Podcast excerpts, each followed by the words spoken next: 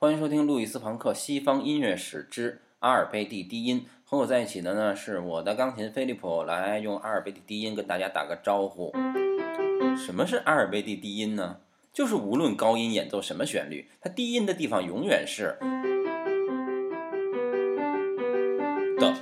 它是18世纪作曲家阿尔贝蒂首创的一种方法。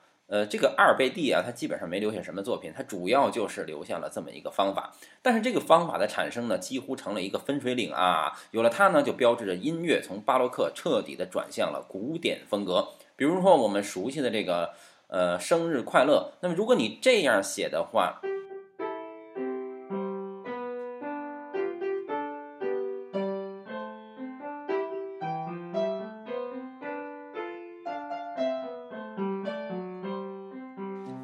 巴洛克，但如果你这样写呢，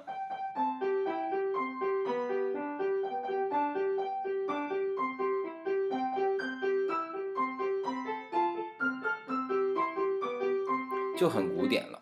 为什么会有这样的区别呢？因为巴洛克写作的时候，它的低音部分一定要形成一个旋律，而且这个旋律要是单独听的话，你恐怕都听不出跟高音有什么关系。那为什么要这样呢？因为巴洛克的时代有一个美学理念叫多样统一，那就是说世界是多样的，它什么都有，但是呢，它总会在某种规律下统一起来，让你感觉是和谐的。所以低音部分一定不是给高音伴奏的，呃，当然高音也不是给低音伴奏的，它们相互独立但又不可分离，它必须得结合在一起，才能呈现出其中的意义。比如说我们大家都很熟悉的那个帕赫贝尔的卡农。它的低音部分就是，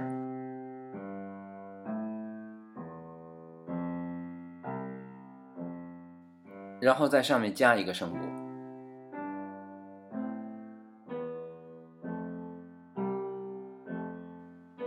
然后再加一个声部。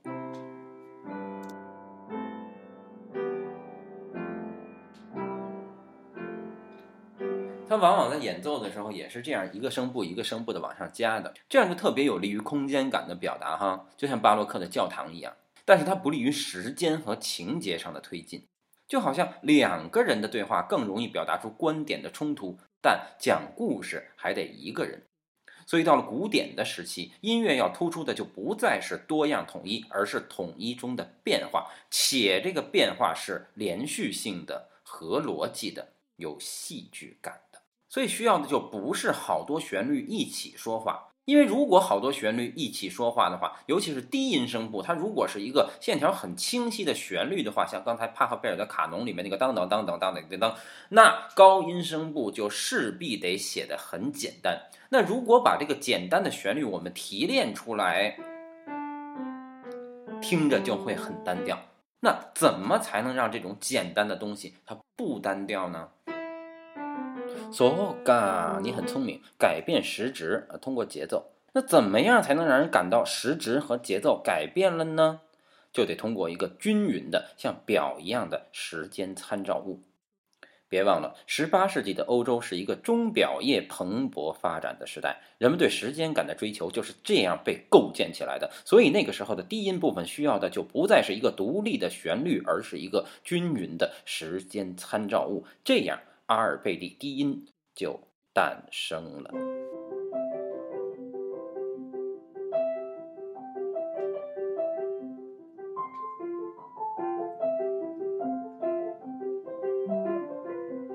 这个是阿尔贝蒂的奏鸣曲作品编号一的第三首。由于这个阿尔贝蒂低音的使用，使你可以集中精力去感受高音声部的变化。但是它这个高音声部还没怎么变化起来，它仅仅是在不同的音高上去重复，从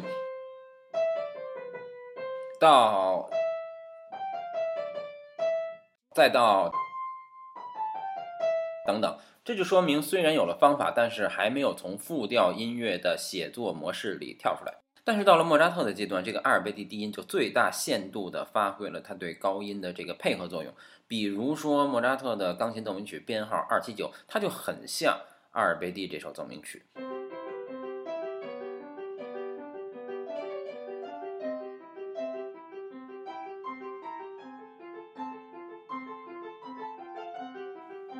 但是它这个旋律它是往前推进的，它的每一句都是在导向下一句。比如说这个。它的最后一个音是，哎，没完，那么下一个音就从开始，呃，就跟文字接龙似的。但是前面这个音和后面这个音，它们在时间上隔了好远，那靠什么让人在感觉上是把它们连起来的呢？就靠着这个在下面持续运动和变换着色彩的阿尔贝蒂低音。那也就是说，阿尔贝蒂低音推动了旋律本身逻辑感的发展，所以它就成为了古典主义音乐写作的一种典范。但是我们都知道啊，这什么东西一旦成了典范的、古典的，那也就到了它招人烦的时候了。所以这个时候，人们就开始琢磨怎么去打破这种典范。比如说。贝多芬他就想啊，那我能不能把这个阿尔贝蒂低音放到高声部呢？像这样。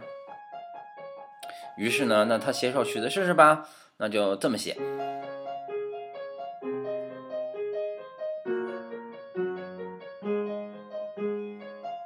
嗯，不够忧郁，那咱们换个小调的，这样。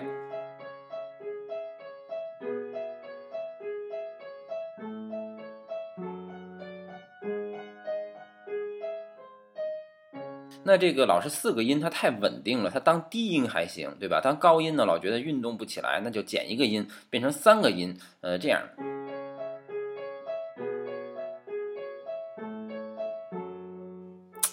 这样顺不下来，那就每个和弦多重复一遍。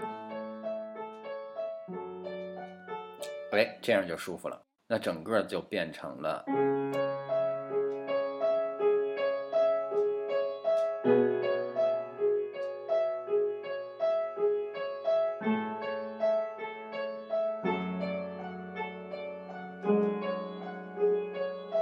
这就是我们熟悉的月光。于是呢，随着对阿尔贝蒂低音的叛逃和逆向运用的开始，音乐史告别了古典主义时代。但不要将这种短暂的离别看作是一个骄傲时代的衰亡，因为只要阿尔贝蒂的思维在你心里，你就永远是一个活在当下的古典的人。那菲利普就让我们用阿尔贝蒂低音跟阿尔贝蒂说再见。再见。